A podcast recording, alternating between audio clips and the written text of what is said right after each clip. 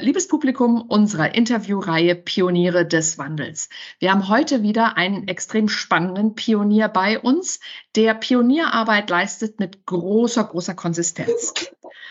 Bei uns ist nämlich Michael Tobey von Siemens. Und zwar ist Michael seit 2001 bei Siemens und seit 2001 in jetzt insgesamt, ich habe es gerade ausgerechnet, neun verschiedenen Positionen. Und er sieht immer noch aus wie am ersten Tag.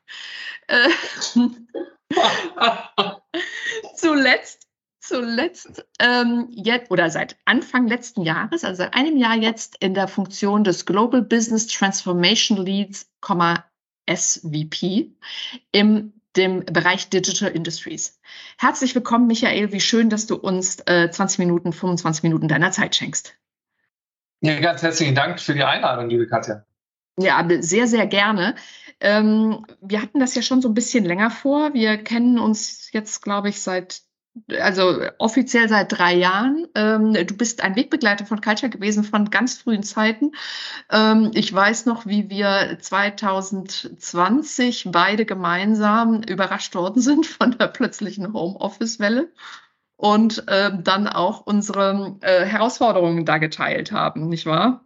Das war eine heiße Zeit. Ja, absolut. Und es hat unheimlich viel Spaß gemacht. Wir haben damals äh, mit Culture ausprobiert, wie kann sowas oder Culture unterstützen, wenn man sozusagen von jetzt auf gleich ähm, ins Homeoffice und zwar komplett äh, wechselt und äh, wie funktioniert da Zusammenarbeit, Entwicklung und hat unheimlich viel Spaß gemacht und war in der Tat eine sehr spannende Zeit. Ja, ja. Oh, super, vielen herzlichen Dank ähm, für, für diese Einschätzung. Da wollte ich jetzt gar nicht drauf hinaus. Aber was ich sagen wollte, ist, wir haben jetzt schon einiges an Transformationen erlebt, dadurch auch gemeinsam. Ähm, und du bist jetzt in einer neuen Rolle. Du warst äh, vorher Head of Tax Technology and Digitalization ähm, eben bei Siemens Tax und jetzt in der, in der neuen Rolle. Was sind die Dimensionen der digitalen Transformation, die du da bearbeitest? Ja, ich glaube, die Dimensionen der digitalen Transformation lassen sich ähm, ganz gut äh, mit People, Process und Technology. Ähm, die drei Dimensionen sind meiner Meinung nach für eine erfolgreiche tra digitale Transformation wichtig zu integrieren, damit das Ganze auch gelingt. Also wenn man den, den Faktor People äh, außen vor lässt, dann kann am Ende die Lösung noch so gut sein, die wird in der Organisation nicht aufgenommen und nicht adaptiert. Also ganz konkret, also die Teams, die Mitarbeiter, müssen eigentlich den Weg der digitalen Transformation sowohl als Gestalter, aber auch als Ausführer begleiten und auch die Möglichkeit haben, die dafür notwendigen Kompetenzen zu erwerben. Wenn man die Dimension Prozess äh, weglässt, also konkrete praxisrelevante Anwendungsfälle, dann wird man letzten Endes eigentlich äh, nur einen technologischen Hype nennen und ich meine, so ein Beispiel wäre aus meiner Sicht da die ganz, die ganz frühen Anfänge von Blockchain-Lösungen. Ja. Ähm, also ja. wichtig ist immer wirklich den, den Praxisbezug, den Prozess dort auch in den Mittelpunkt zu stellen. Und äh, gerade auch die Kopplung Mensch, Prozess, People and Processes ist aber auch ein wichtiger Erfolgsfaktor, denn ansonsten, äh, wenn man das sozusagen vom transformatorischen Mindset nicht begleitet, endet man damit, dass man äh, letzten Endes dann doch äh, nur alten Wein in, in neue Schläuche füllt. Ähm, und ähm, letzten Endes, äh, last but not least, also die technische Dimension, äh, die muss natürlich mit dabei sein, weil man ansonsten gar nicht dieses transformatorische Potenzial der Regierung äh, erschließen kann. Das heißt, das sind wirklich die drei Dimensionen, die äh, für mich für eine digitale Transformation entscheidend sind. Kannst du uns ein konkretes Beispiel geben aus deiner äh, Vergangenheit oder sogar vielleicht ähm, auch aus, dem, äh, aus der aktuellen Tätigkeit, wie ihr das denkt? Und weil ich fand es damals schon ziemlich cool, was ihr in der Steuer gemacht habt. Äh, auch äh, Einsatz von Technologie hatte ich so bisher noch nicht gesehen. Ähm, deswegen hätte ich gerne ein konkretes Beispiel, damit unsere ZuhörerInnen dann äh, vielleicht auch sich äh, da nochmal was rausziehen können für ihre eigene, also im Sinne einer Best Practice. Mm, ja, ein konkretes Beispiel, was mal mm, sehr, sehr fokussiert. Das ganze Ding ist natürlich auch durchaus skalierbar. Aber wenn man mal ein einfaches Beispiel nimmt, wie die, die Einführung eines, eines Chatbots oder ähnliches mhm. oder die Nutzung von ähm, Robot Process Automation oder solche Geschichten. Also sehr, sehr fokussiert mal nimmt. Oder wir haben auch eine Blockchain-Lösung dann tatsächlich auch äh, äh mitentwickelt. Ähm, auch wir beim Beispiel äh, Chatbot, weil ich glaube, da kann man es ganz gut greifbar machen. Auf der einen Seite äh, braucht man eine, eine starke Technologiekompetenz, äh, die wir dort auch mit unseren IT-Kollegen ähm, haben ja, und auch, auch nutzen konnten, integrieren konnten, dass wir äh, auch ein, eine Chatbot-Technologie finden, die äh, nicht, nicht abstrakt ist, sondern auch äh, der, in der Praxis gut genutzt werden kann, äh, gepflegt ja. werden kann, dass mhm. die Inhalte mit drin sind. Und das ist jetzt wieder so ein Thema, wo die People-Dimension mit reinkommt. Das heißt, Technologie muss, muss einen Zugang haben. Ja? Das heißt, da muss ich selber meine Inhalte mit, mit reinnehmen können. Da kann ich gucken, äh, funktioniert das, den muss ich bedienen können, muss ich gestalten können. Also auch das Thema Low-Coding spielt da eine ganz entscheidende Rolle, dass mhm. diese Dinge da ähm, zusammenbringen. Das ist zum Beispiel äh, eine Thematik. Und dann muss man sich natürlich auch anschauen, für welchen Prozess macht jetzt ein Chatbot Sinn. Ja? Genau, da wollte ich gerade drauf hinaus. Eine tatsächliche Entlastung. Das heißt, diese Dinge kann man ganz gut miteinander zusammenbringen. Das ist jetzt nur ein sehr, sehr kleines Beispiel. Aber ich glaube, das zeigt ganz gut, ähm, wie diese drei Dinge miteinander zusammenkommen. Das heißt, eine Technologie, die ähm, äh, durch Low-Coding sehr, sehr ähm, zugänglich ist. Auf der anderen Seite äh, Mitarbeiter, Teams, die die Möglichkeit haben, das relativ zügig zu erlernen, auch äh, ihre Inhalte äh, dort mit reinzubringen, das Ganze zu gestalten und letzten Endes dann eben auch die Anwendungsfälle findet, wo man sagt, ja, da macht es dann auch Sinn. Ja? Nicht, dass man dann eine Lösung hat, die irgendwo ein Selbstzweck ist, sondern äh, am Ende wirklich auch äh, genutzt werden kann. Mhm. Und das ist ein, an viele Punkte dann äh, übertragen kann, ja auch im Prozesse. Mhm. Kannst du uns ein Beispiel nennen für so eine Anwendung von, diese, von dem Chatbot? Für einen Prozess? Ja, also da gibt es ganz unterschiedliche. Mhm. Äh, also das, was, was ich jetzt äh, selber mit, mitgestaltet, mitverantwortet habe, das äh, ist dann äh, für äh, Fragestellungen im, im, steuerlichen Bereich äh, gewesen. Ähm, typische, also äh, klassische Fragen, wo es um Identnummern oder ähnliches geht, dass man sozusagen auch Wissenserschließung besser ermöglicht durch Chatbots. Ähm, mhm. Ansonsten haben wir natürlich auch andere Use Cases im Hause, äh, sehr stark auch im, im äh, PLO, People and Organization, sprich im Personalbereich äh, in, in großer Breite. Das sind äh, so Felder, wo man das ganz gut anbieten kann. Das heißt, gerade wo es ums eben auch Wissenserschließung geht, dass ich das Richtige finde, dass ich auch das Thema Wissenslogistik, Wissensmanagement damit unterstütze. Hm. Also letztendlich zur Entlastung auch der KollegInnen, die sonst angerufen werden würden mit der Frage, äh, was ist denn die Identnummer von? Genau, zum Beispiel. Ja, ja. okay. Super. Ähm, das macht es doch schon sehr konkret. Ähm, jetzt hat sich die Rolle der TransformatorInnen aus deiner Sicht in den letzten drei Jahren verändert? Hm, ja, ich, ich glaube schon, um ehrlich zu sein. Also, wenn man die Rolle der Transformatoren ähm, auch entlang dieser drei Dimensionen mal beleuchtet, People, Process, Technology, ähm, haben die häufige eigene Kompetenzen in dem Bereich. Äh, und äh, meiner Meinung nach müssen sie in allen drei äh, Dimensionen äh, auch Kompetenzen äh, haben bzw. sich erschließen. Und ich sage an der Stelle auch ganz bewusst, das Erschließen der Kompetenzen, da die Transformatoren klassischerweise eigentlich in einer dieser Dimensionen beheimatet sind. Beispiel mal, äh, wenn man jetzt die Dimension People nimmt, dann sind es häufig ähm, ähm, Personen, die aus dem Change Management oder aus der, als Organisationsentwickler aus den Personalfunktionen äh, kommen, bei Technologie ganz klassisch häufig äh, aus der IT und bei Prozessen sind es dann ähm, Führungskräfte aus den entsprechenden Fachfunktionen. Und äh, damit eben diese digitale Transformation gelingt, geht es aber darum, wirklich diese drei Dimensionen äh, gut zu integrieren. Und äh, deswegen glaube ich, dass da mehr Generalisten und Integratoren gefragt sind, die alle diese drei Dimensionen letzten Endes wirklich ähm, zusammenbringen und dort auch zu verfügen. Das heißt, äh, eine eindimensionale Kompetenz wird da am Ende nicht, nicht reichen, weil, wie vorhin erwähnt, dann kommt es meiner Meinung nach auch zu einer Schieflage oder ähm, letzten Endes eben zu einer äh, einseitigen Priorisierung von Themen und dann funktioniert es halt nicht. Ne? Hm, das ist jetzt spannend. Ja, das auch, Hm? Ne, das ja. finde ich jetzt total spannend, weil normalerweise, wenn man so an Profile von Transformatoren und Transformatorinnen sich das anschaut, da wird ja tendenziell jemand irgendwie gesucht, der mitreißend ist und innovativ und schon mal im Silicon Valley war. Zumindest war das in der ersten Generation der TransformatorInnen so. Und du äh, zeichnest ja jetzt ein ganz anderes Bild. Also jemand, der IT-Kenntnisse hat, der Change Management kann und der äh, schon Führung in einer Fachfunktion innehatte.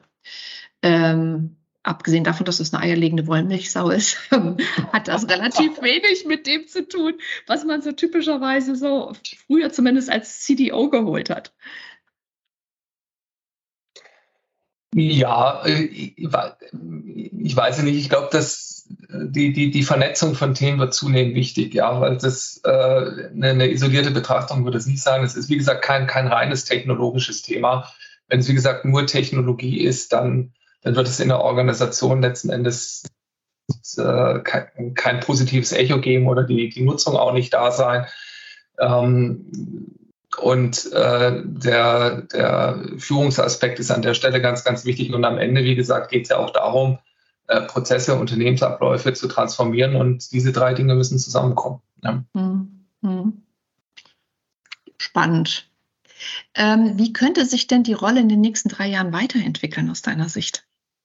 Oh, das ist eine gute Frage. Von ähm, welcher Glück zumindest eines? ähm, also ich glaube, es ist ganz spannend, wie sich Organisationen insgesamt eigentlich in der Zukunft entwickeln. Ich meine, heute haben wir oder denken wir sehr stark immer in klassischen äh, Linienfunktionen, auch in klassischen Org-Charts und das ist ja genau, was Transformation eigentlich nicht, ja, sagen wir mal, äh, nicht so aufgestellt ist oder so agiert, ja, sondern es ist normalerweise linienunabhängig. Wenn man jetzt mal eine Annahme trifft, dass die, diese starren, tradierten Organisationsmuster sich auflösen und ein Stück weit äh, Veränderung zur Unternehmens-DNA wird oder in den Unternehmensalltag äh, Einzug erhält, könnte mir ganz gut vorstellen, dass eben ähm, Transformations-, Transformationsmanagement und Linienfunktion ähm, auf äh, eine, eine besondere Art und Weise irgendwie äh, verbunden werden, zusammenwachsen. Äh, aber sicherlich würde das bedeuten, dass äh, eine klassische Linienaufbauorganisation sich, sich anders darstellen und abbilden würde. Also ich glaube, das hängt davon ab, wie sich die Organisation insgesamt entwickelt. Mhm. Okay, aber äh, wenn du sagst, ich will das noch ein Stückchen weiterdrehen, wenn du sagst, also äh, Change is the new normal, ich benutze jetzt mal diesen etwas abgegriffenen, ähm, äh, abgenutzten Begriff dafür, ähm, dann heißt es ja eigentlich, dass ähm, äh, diese Transformationsfähigkeit äh, auch bei jeder Führungskraft dann Teil äh, der, des Anforderungsprofils ist eigentlich unabhängig davon, wie die Organisationsform der Organisation, äh, der, der, der, der unter, des Unternehmens jetzt gerade in dem Moment aussieht. Ja, also ich, ich glaube ja und ich glaube, dass das Teil einer modernen, äh, eines modernen Portfolios von Führungskompetenzen ist. Mhm. Okay, das heißt, wir müssen jetzt, ähm, nachdem wir verstanden haben, was es für die Transformatoren braucht, nämlich Change Management, IT und Führung, äh, alle Führungskräfte zu Transformatoren. Transformatorinnen.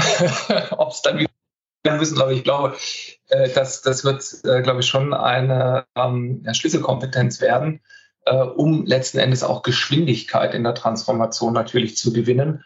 Und äh, je integrierter äh, etwas stattfindet, desto besser ist das. Ja? Das heißt, äh, kommen dann genau diese Automatismen und es, es wird proaktiv gestaltet. Also von der Seite, wir reden natürlich über die Zukunft, ja, wo sich etwas hinentwickelt. Aber ich, ich könnte es mir vorstellen. Ja. Ich, mhm. ich glaube, das wird dann Bedeutung gewinnen. Ja. Ja, also ich finde, das hört sich sehr, sehr plausibel an und ist auf jeden Fall wert, nochmal auch weiter drauf rumzudenken, was das für uns bedeutet. Ähm, wir waren eigentlich schon in der Nähe, aber vielleicht nochmal ganz konkret, was sind denn die größten Herausforderungen für Transformatoren wie dich? Ja, ähm, naja, die größten Herausforderungen sind ja meist auch eigentlich die größten Motivatoren. Ne? Also, ähm, ah, das hatten wir gerade davon, ne? Ja, äh, ich glaube, konkret geht es wirklich darum, tatsächliche transformatorische Veränderungen zu realisieren. Ja? Und das Ganze eben auch proaktiv zu gestalten und nicht irgendwo reaktiv so als, als Notfallmaßnahme, ja? sondern wirklich die Zukunft zu denken und die Zukunft auch, auch zu schaffen, zu kreieren. Und bei diesen proaktiven Veränderungen ist halt besonders spannend, weil es nicht immer zwingend Vorbilder, Vorreiter, äh, sondern man selber letzten Endes irgendwo in das, das Thought Leadership mit dem Team gemeinsam einsteigen muss und sagen, wie, wie sehen wir das? Was, was, wie sieht die Zukunft aus? Ja?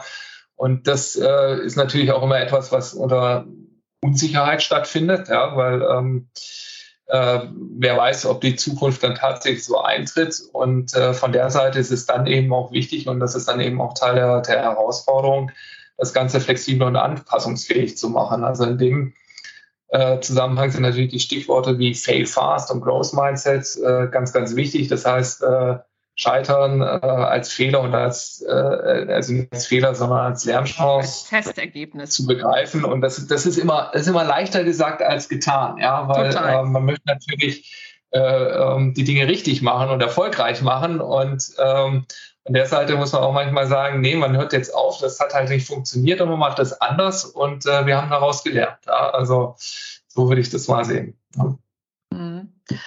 Ähm, das ist natürlich in einer Organisation wie der euren äh, besonders schwer. Ne? Zum einen, weil ihr jahrzehntelang, äh, jahrhundertelang schon so erfolgreich seid und gleichzeitig ja auch ein stark Entrepreneur, äh, nicht Entrepreneur, sondern Engineering-Mindset habt.